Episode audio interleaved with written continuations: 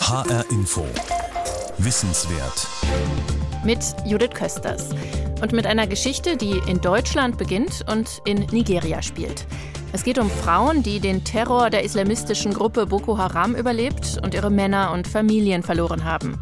Und um die ehemalige Mainzer Pfarrerin Renate Elmenreich und ihren Versuch, diesen Frauen zu helfen. Rund 20.000 Tote gehen bisher auf das Konto der Terrororganisation Boko Haram in Nigeria. Tausende von Frauen haben ihre Ehemänner verloren. Und Witwe zu sein bedeutet in Nigeria rechtlos zu sein. Mit ihrem Ehemann verlieren Frauen jeglichen sozialen Schutz, das Sorgerecht für ihre Kinder und meist auch den Anschluss an ihre Familien. Unsere Autorin Rebecca Hillauer konnte mit betroffenen Frauen sprechen. Sie ist zusammen mit Renate Elmenreich nach Afrika gereist. In das Witwendorf, das die ehemalige deutsche Pfarrerin nicht weit von Nigerias Hauptstadt Abuja gegründet hat. Und in eine Gemeinde im Nordosten des Landes. In die Region also, in der die Terrormilizen von Boko Haram wüten. Ihren Anfang aber nimmt die Geschichte hier in Deutschland. Ich saß gerade mit meinen Kolleginnen zusammen in Mainz. Wir hatten eine gute Beziehung zueinander und haben uns einmal im Monat zu einem Stammtisch getroffen. Und wir sitzen da gerade so fröhlich beim Glas Rotwein in einer Kneipe und dann kommt dieser Anruf, ja. Das war im Juni 2014. Renate Elmenreich erinnert sich an jenen Abend genau. 15 Jahre zuvor war die Pfarrerin als Entwicklungshelferin in Nigeria gewesen. Mit ihrer engsten Mitarbeiterin dort, Rebecca, war sie all die Jahre seit ihrer Rückkehr nach Deutschland in Kontakt geblieben. Und die hat mich angerufen und ins Telefon geschrien, hörst du, was hier los ist? Da hörte man Hubschrauber und Schießereien und so. Und sie hat geheult und geschrien, die beschießen uns hier und überall ist Feuer. Und ich hatte das aber sowieso laut gestellt, das Telefon, damit ich sie besser hören kann. Und die Kolleginnen, die haben das alle mitgekriegt und haben dann gesagt, damit können wir dich nicht allein lassen. Gemeinsam gründeten die zehn Pfarrerinnen Widows Care, einen Hilfsverein für Witwen in Nigeria. Im Jahr darauf wurde Renate Elmenreich pensioniert, flog nach Nigeria und kaufte im Namen des Vereins ein großes Stück Land. Dort hat sie eine Zufluchtsstätte nur für Frauen errichtet, für Frauen, die durch die Terrorgruppe Boko Haram zu Witwen wurden und aus ihren Heimatdörfern geflohen sind. Unser Ansatz ist, dass wir die Frauen ermächtigen wollen, völlig selbstständig zu leben. Das ist was Neues. Frauen leben bisher nicht allein selbstständig, äh, sondern hängen immer ab, entweder vom Mann oder von der Familie oder im Notfall, wenn sie eben keine andere Unterstützung haben, von der Prostitution. Vom ersten Augenblick an, als Renate Elmenreich mir von ihrem Witwendorf erzählte, wusste ich, dort will ich hin. Ein Jahr später ist es soweit.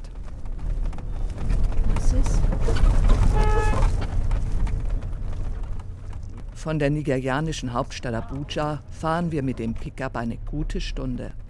An der letzten Abbiegung weist ein Schild den Weg: Interkonfessionelle Siedlung für Binnenvertriebene. Über eine sandige Straße mit tiefen Löchern gelangen wir zum Witwendorf. Zwei bis dreimal im Jahr kommt Renate Elmenreich her, um nach dem Rechten zu sehen und neue Aktivitäten zu planen.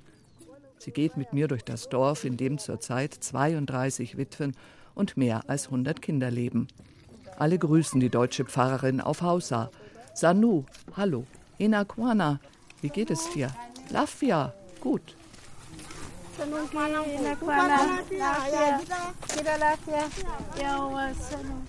Seit drei Jahren gibt es das Witwendorf inzwischen.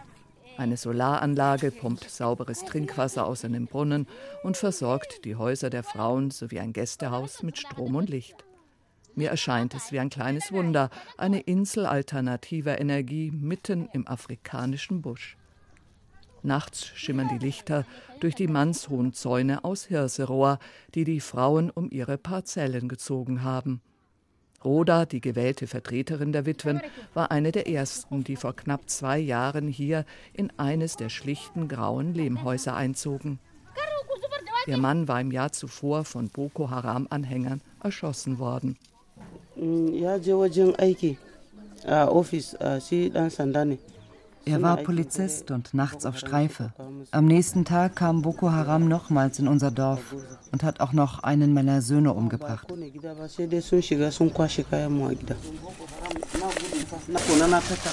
Roda kramt in einem großen Briefumschlag und holt mehrere Fotos heraus. Auf dem einen sehe ich ihren toten Ehemann, auf dem anderen Bild ihren Sohn mit einem Loch im Kopf. Für einen kurzen Augenblick kommt Traurigkeit in ihre Augen. Dann steckt Roda die Fotos wieder weg und wendet sich der Gegenwart zu und ihrem Leben im Witwendorf.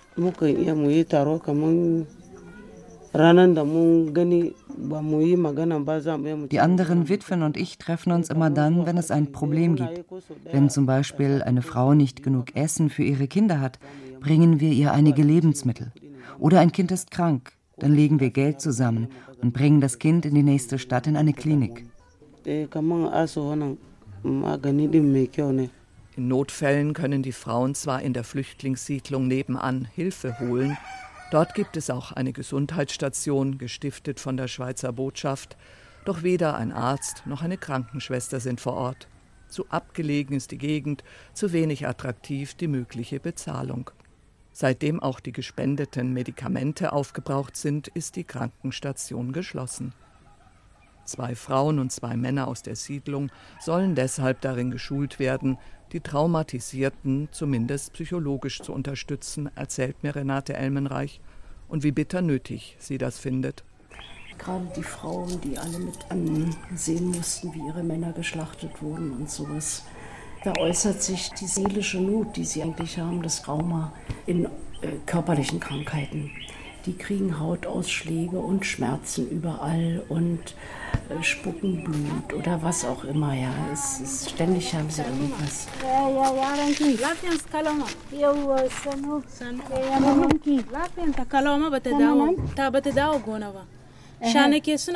Deborah scheint es im Vergleich dazu erstaunlich gut zu gehen.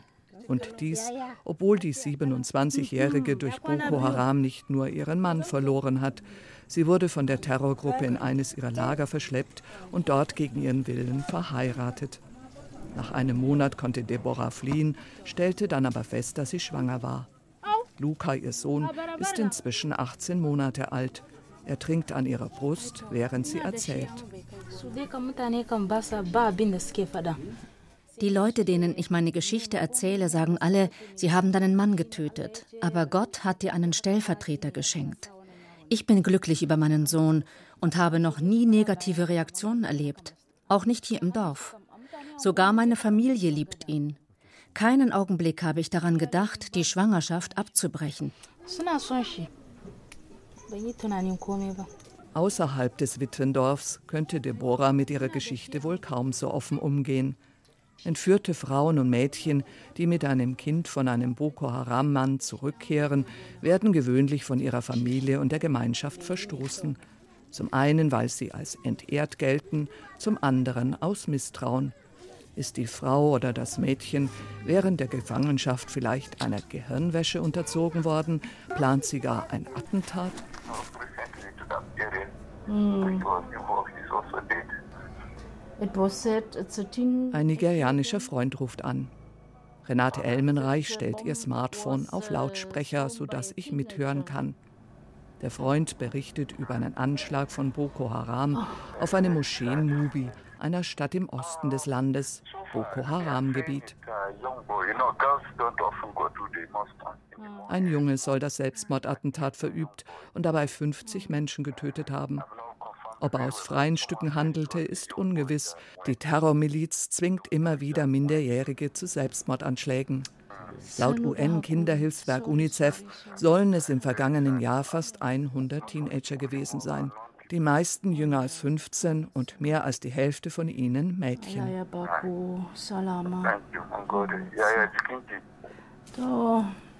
Wie viele Mitglieder die Terrormiliz Boko Haram hat, ist schwer zu bestimmen. 2015 schätzte das US-Außenministerium die Zahl auf mindestens einige tausend. Vage bleibt auch das Gründungsdatum der Organisation. Es wird um das Jahr 2003 herum festgemacht. Zuvor hatte es in Nigeria einen langen Machtkampf zwischen dem muslimischen Norden und dem christlichen Süden gegeben. Nach Jahren der Militärdiktatur wurde 1999 ein ziviler Präsident gewählt, der Christ war. Die muslimischen Bundesstaaten führten daraufhin zur Jahrtausendwende die Scharia ein, das islamische Recht. Etwa zur gleichen Zeit beschlossen die Vereinten Nationen in New York ihre Millenniumsentwicklungsziele für das Jahr 2015. Renate Elmenreich, die damals in Nigeria Alphabetisierungskurse für Frauen entwickelte, erzählt mir eine Geschichte, die mich denken lässt, wie blauäugig Weltpolitik doch oft betrieben wird. Oder wäre fahrlässig das treffendere Wort? als diese Millenniumsziele 2000 äh, verkündet wurden, da gab es ja viel Geld für die Bildung von Grundschulen. Und nachdem die offiziellen Schulen geschlossen waren, weil die christlichen Lehrer entlassen waren, hat man Koranschulen gegründet und das abgerechnet als äh, Schulbildung, ja. Also und in den Koranschulen waren kleine Häuschen, die auch auf den Dörfern in der Mitte, so auf einem Platz aufgebaut wurden. Da gab es einen Fernseher mit einem Generator. Man konnte kein Fernsehprogramm empfangen, aber man konnte Videos sehen. Und von dem, was mir die Leute erzählt haben, hatte ich schon den Eindruck, das sind Werbefilme der Taliban, ja, aus Afghanistan, wo Kinder, ja, die noch nie laufende Bilder gesehen haben, ne, begeistert werden für den äh, Dschihad, für den Kampf. Renate Elmenreich war zusammen mit ihrem Mann als Entwicklungshelferin genau in jener Gegend, in der inzwischen die Terrormiliz Boko Haram ihr Unwesen treibt. Als ihr Mann an einem tropischen Fieber stirbt, erfährt die deutsche Pastorin, was es heißt, in Nigeria Witwe zu sein. Die Kirchenleitung vor Ort lässt sie wissen, man gehe davon aus, dass sie selbstverständlich allein die Arbeit nicht fortführen und wieder nach Deutschland gehen werde. So sah sie keine Alternative, als zurückzukehren. Mehr will Renate Elmenreich über dieses Kapitel in ihrem Leben nicht sprechen. Lieber schaue sie nach vorn und auf ihre laufenden Projekte. Der junge Tischler Fokolo kommt auf dem Moped angefahren. Er soll Tische und Bänke für die Schule in der Siedlung fertigen. Ich zolle Renate Elmenreich innerlich Respekt, wie selbstverständlich und souverän sie dem jungen Mann Anweisungen gibt. Es ist eine von vielen Situationen, in denen ich merke, dass sie in diesem Land einmal zu Hause war und weiß, wie sie die Menschen zu nehmen hat. Die Schule ist ein schlichtes, einstöckiges Gebäude mit separatem Toilettenhaus und Schulküche. Der Pausenhof ist ein weitläufiges Areal nackter, staubiger Erde. Unter einem großen Mangobaum sitzen vor einer aufgestellten schwarzen Tafel die Erstklässler.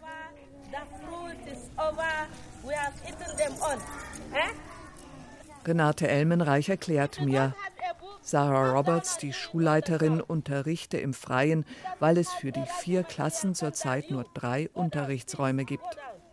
Auf den Holzbänken sitzen christliche Kinder neben muslimischen, eine Seltenheit in diesem Land, in dem der islamistische Terror die einst friedliche Koexistenz der Konfessionen zerstört hat. Spätestens seit 2009, als ihr Gründer von der Armee verhaftet und getötet wurde, haben die nigerianischen Taliban, wie sie anfangs genannt wurden, sich zu einer Terrormiliz entwickelt.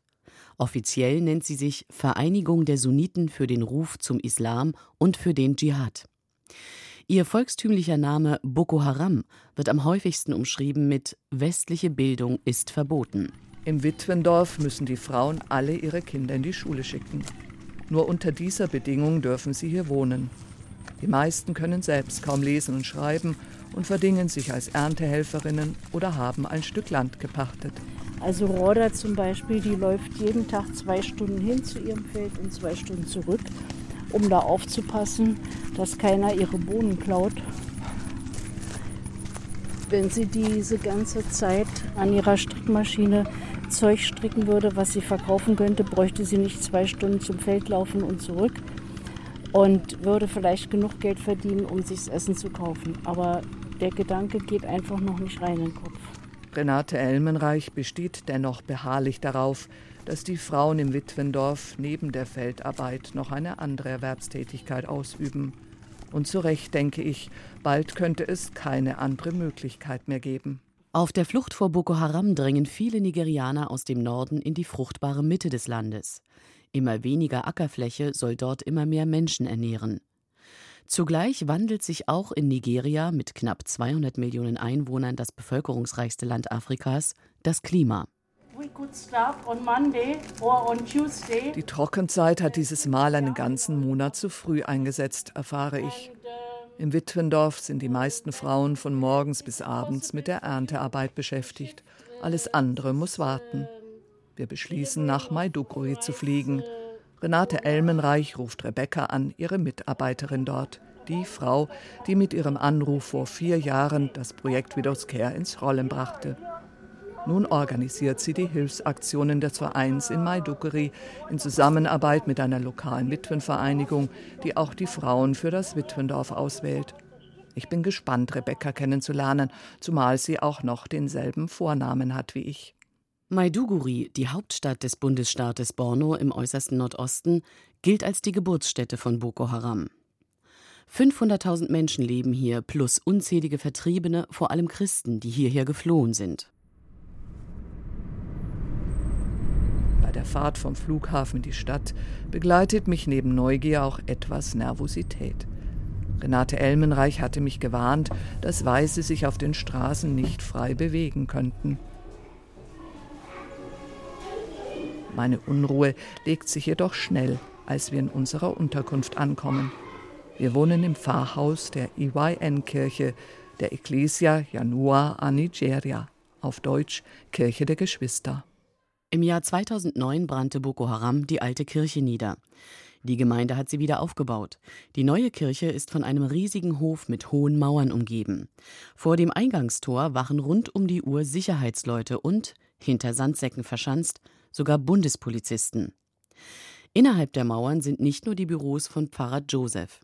Eine Hilfsorganisation berät AIDS-Erkrankte, es gibt einen kleinen Tante-Emma-Laden und sogar ein Volleyballfeld. Die christliche Schule um die Ecke gilt als eine der besten der Stadt. Ein Stück weiter ist das Flüchtlingslager der Kirche und davor eine Krankenstation. Die ganze Pfarrei wirkt auf mich wie ein Mikrokosmos des friedlichen Widerstands gegen die latente Gefahr von außen. Endlich lerne ich auch meine Namensvetterin Rebecca kennen. Eine kleine, rundliche Frau mit einer direkten Art, mit der ich mich auf Anhieb gut verstehe. 8 Uhr am nächsten Morgen. Auf dem Hof vor der Kirche haben sich rund 800 Witwen versammelt. 200 Säcke mit Reis, gekauft von Spendengeldern des Vereins Widows Care, sollen an sie verteilt werden.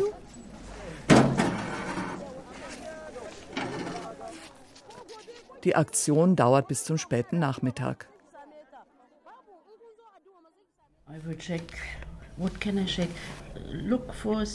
In der Nacht fliegen Hubschrauber über Maiduguri. Die rätseln, was es damit auf sich hat, sind aber nicht allzu beunruhigt, weil das öfter vorkommen soll. Renate Elmenreich versucht auf ihrem Smartphone über CNN eine Nachricht zu erhalten. Achtung, CNN meldet soeben um 10.40 Uhr PM folgende Schlagzeile. Residents Suspected Boko Haram militants take over. So erfahren wir, dass Boko Haram ein Dorf 40 Kilometer nördlich überfallen hat. And this is because of the simple fact that the rains are over. Das ist, weil die Regenzeit vorbei ist. Wenn die Straßen trocken sind, können sie Dörfer und Städte leichter angreifen. Groß angelegte Überfälle sind allerdings zurückgegangen. Die neue Taktik, die man kaum kontrollieren kann, sind Selbstmordattentate. In Maiduguri gibt es einen Außenbezirk, in dem fast jede Woche oder alle 14 Tage sich jemand in die Luft sprengt. Sagt Pater John Bakeni. Der Stellvertreter des katholischen Bischofs von Maiduguri ist ein großer, stämmiger Mann im schwarzen Anzug. Er erinnert mich an andere Kirchenmänner, die ich in Afrika getroffen habe, die nicht nur Seelsorge betreiben, sondern auch mutig Missstände in der Gesellschaft kritisieren. Renate Elmenreich schätzt den Pater für seine Zivilcourage ebenso wie für sein Engagement für die Witwen. Sie berichtet ihm von den Klagen der Frauen. Sie hätten Kossei, einen Reibekuchen aus schwarzen Bohnen, auf dem Markt verkaufen wollen dafür aber nicht einmal 10.000 Naira, umgerechnet 22 Euro, als Starthilfe erhalten. Ja, räumt Pater John Bacchini ein, das mit der Starthilfe für die Selbstständigkeit sei eine schwierige Sache. Let me tell you, some of them, you give them that 10,000 and they have no food in the house. Viele dieser Frauen haben zu Hause selbst kein Essen. Wie sollen sie Kosei braten, solange sie und ihre Kinder hungrig sind? Die meisten würden mit 10.000 Naira Lebensmittel kaufen, die dann drei, vier Tage reichen. Wir haben das schon ausprobiert und unsere Erfahrung ist, erst müssen sie für sich selbst so viel haben, dass es wenigstens für einen Monat reicht. Dann kann man ihnen Geld geben. They can now take care of their own basic.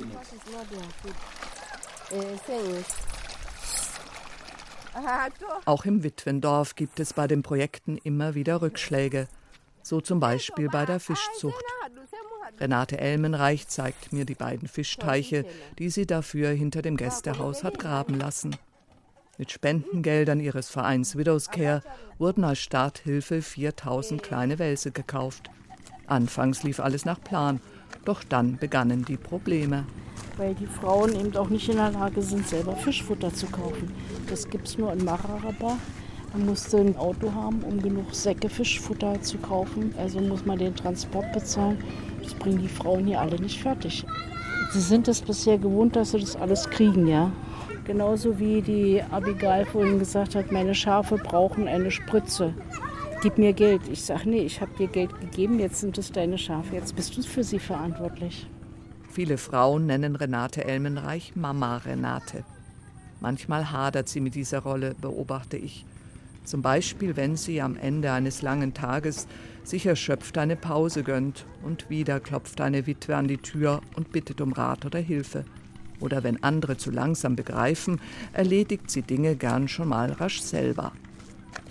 Sie weiß aber auch, wie wichtig es ist, Aufgaben zu delegieren. Am nächsten Tag kommt deshalb Alpha Enoch zu uns ins Gästehaus. Die Agrarökonomin aus der Hauptstadt, eine resolute Frau in den 30ern, soll den Witwen in einem Workshop beibringen, wie sie mit Kleintierzucht Geld verdienen können. Okay, so that's it. Next Saturday. Great. No problem, by His grace. But this fish issue, yeah. I don't know how we are going to do with Mary. Mary, eine der Witwen, brach vor mehr als drei Monaten mit frisch geschlachteten Fischen Richtung Lagos auf, um sie dort im Namen aller Frauen auf dem Markt zu verkaufen. Seither ist Mary verschwunden. Alpha Enoch spricht dieses Problem auch bei dem Workshop mit den Frauen an. Mehr als 20 sind gekommen. Die Trainerin erklärt ihnen, wie sie nicht nur Fische, sondern auch Truthühner, Meerschweinchen und Schnecken züchten können. Nach dem Workshop meint Alpha Enoch zuversichtlich, die Frauen nehmen die Sache jetzt ernster. Alle klagen, dass sie keine Arbeit hätten und etwas tun wollten. Die Erfahrung mit Mary hat sie offenbar angespornt, in Zukunft selbst mehr Verantwortung zu übernehmen. Ich habe den Frauen auch gesagt, dass Renate und ihr Verein nur einmal als Starthilfe Geld geben können. Also wollen die Frauen sich dieses Mal ins Zeug legen. Natürlich braucht das alles auch Zeit. Es sind ja vollkommen neue hm, Lebensentwürfe für die Frauen. Und neben dem Horror, den sie zu verarbeiten haben und dem Verlust eines Ehepartners müssen sie jetzt auch noch lernen, in ihrem sozial- und ökonomischen Verhalten Neues äh, auszuprobieren. Und die einen schaffen das besser und schneller und die anderen haben damit Mühe. Ihre Äußerung zeigt mir erneut, dass Renate Elmenreich allen Widrigkeiten zum Trotz eine Menschenfreundin geblieben ist. So mühsam die Umsetzung der Projekte gelegentlich ist, aufgeben ist für die Pfarrerin, die in der DDR in der Bürgerrechtsbewegung aktiv war, keine Option. Wenn ich sehe, wie überfüllt das Land ist und die alle dort gar nicht überleben können, da werden doch unglaubliche Massen auf uns zukommen, wenn wir nicht etwas helfen, dass die dort leben können. Ja? Und zu sehen, mit welchem neuen Lebensmut die Frauen da ans Aufbauen gegangen sind und mit welcher Lebensfreude die auch wieder genießen können, was es geworden ist. Das Positive verstärken, das finde ich die wichtigere Aufgabe. Ein Handyanruf aus Afrika und was daraus wurde. Eine deutsche Pfarrerin hilft Frauen im terrorgeplagten Nigeria. Das war eine Sendung von Rebecca Hillauer. Hintergründe und Infos zu den aktuellen Entwicklungen im Witwendorf und auch die Spendenkontodaten finden Sie auf der Internetseite des Vereins Widows Care widowscare.com. Außerdem empfehle ich Ihnen diese und viele weitere wissenswerte Sendungen als Podcast auf hrinforadio.de. Ich bin Judith Kösters.